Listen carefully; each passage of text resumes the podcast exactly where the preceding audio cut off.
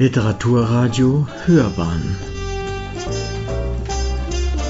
Abseits vom Mainstream. Oberbrandmeister Friedrich Kasper.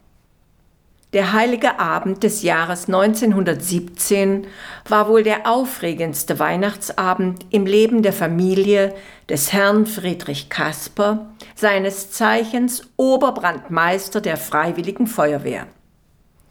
Er lebte mit seiner Frau, seiner Tochter, deren Mann an der Front war, und mit seiner vierjährigen Enkeltochter in einem kleinen sächsischen Dorf. Der Herr Oberbrandmeister höchstpersönlich hatte sich um die richtige Platzierung des Christbaumes in der etwas kleinen Stube gekümmert. Er hatte vorsichtshalber zwei große Eimer mit Wasser gefüllt und diese in unmittelbare Nähe des Baumes gestellt. Man musste ja Vorsorge treffen, falls der Baum durch die Kerzen Feuer fing. Schließlich war er Oberbrandmeister und er konnte es sich leisten, trotz Bereitschaft bei seiner Familie zu sein, da das Spritzenhaus gleich nebenan war und er sofort, falls es irgendwo brannte, zur Stelle sein konnte. Das Bäumchen war damals nicht so gerade gewachsen, wie man die Bäume heute kaufen kann. Nein, es wurden noch künstliche Zweige in die Zwischenräume hineingebohrt. Als es dann fertig geschmückt in der Stube stand, waren alle von dem Prachtstück begeistert. Die kleinen Geschenke waren verteilt und das heilige Abendessen konnte beginnen. Der Herr Oberbrandmeister schaute fast nach jedem Bissen, den er genüsslich verzehrte, zu seinem Bäumchen, ob auch noch alle Kerzen gerade waren und kein Zweiglein durch irgendwelche Flammen in Gefahr geriet. Aber dann, zum Leidwesen des Herrn Oberbrandmeisters, läutete die Glocke des Bürgermeisters, was damals hieß, dass es irgendwo im Dorf brannte. Und das kam ja am heiligen Abend oft vor. So musste also der Herr Oberbrandmeister das köstliche Essen stehen lassen. Es war schließlich seine Pflicht, schnellstmöglichst zur Stelle zu sein, da er den Einsatz der freiwilligen Feuerwehr zu kommandieren hatte. Ach, da hat mal wieder so eine Idiotenfamilie den Christbaum abfackeln lassen, brummte er ein wenig ungehalten, denn das Essen schmeckte gerade so gut. Zum Glück war es nur ein ganz kleiner Brand, der schnell und ohne großen Schaden gelöscht werden konnte. Aber die Feuerwehrsleute hatten noch etwas anderes zu löschen, nämlich den Durst, den es gewöhnlich nach einem derartigen Großeinsatz zu löschen galt. Und sie gingen für ein klitzekleines Bierchen zum Gasthof zum Weißen Ross. Wie man sich später erzählte, war es dann auch ein fröhliches Löschen und an ein Heimgehen war nicht so schnell zu denken. In so mancher Familie hing damals der Weihnachtssegen recht schief. Nicht viel anders war es bei der Familie des Herrn Oberbrandmeisters.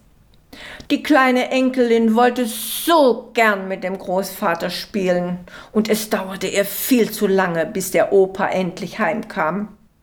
In ihrer Ungeduld ging sie zum Fenster, stieg unbemerkt auf den Sims, öffnete es, um zu schauen, ob der Opa nicht doch schon vielleicht am Gartentor war.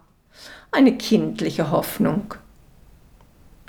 Durch das Öffnen des Fensters kam ein plötzlicher Luftzug in die Stube, der sich nichts anderes als den Weg zum Bäumchen suchte, einmal kräftig die Kerzen anblies und, wie konnte es anders sein, deren Flammen flugs auf die schon etwas trockenen Nadeln trug und ihm nu das Bäumchen in einer wunderschönen hellen Flamme aufleuchten ließ. Ach, was war das für eine Aufregung. Die Frauen kreischten Friedrich der Baum. Aber Friedrich war ja zum Löschen im Dorf, und so griffen sie schnell zu dem einen Eimer Wasser und schwappten ihn über den brennenden Baum. Doch inzwischen hatte auch die Gardine Feuer gefangen. Friedrich, die Gardine! Doch äh, Friedrich war ja im Dorf zum Löschen, und so griffen die Frauen zu dem zweiten Eimer Wasser. Der Inhalt landete auf der Gardine und lief dann in breiten Schlieren die Tapete herunter. Es war ein schreckliches Chaos und die kleine Enkelin freute sich ihres Lebens über das ganz dolle Feuer. Die beiden Frauen fassten sich ein Herz und packten den noch immer glimmenden Baum und warfen ihn durch das offene Fenster in den Vorgarten. Die kleine Enkelin, sie hieß übrigens Ingeborg, klatschte in die Hände und fragte, ob der Opa das auch immer so machen würde.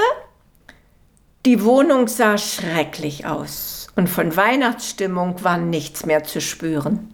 Alles ging so schrecklich schnell, aber die beiden Frauen hatten die brenzlige Situation fantastisch gemeistert, bis dann der Opa mit roten Bäckchen, die nicht von der Kälte kamen, heimkehrte. Nachdem er gehört hatte, was geschehen war, zwirbelte er seinen Kaiser Maximilians Bart und meinte, da seht ihr mal wieder, wie wichtig es ist, die nötige Vorsorge zu treffen. Es geht doch nichts über Wasser. Ja, ja, meinte da wohl seine Frau, sicher auch nichts über ein Bier. Oder zwei. Oder waren's drei, Herr Oberbrandmeister?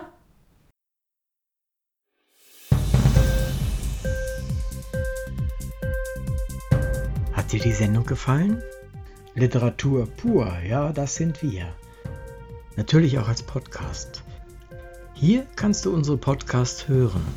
Anchor, Spotify, Apple Podcast, iTunes, Google Podcasts, radio.de und viele andere mehr.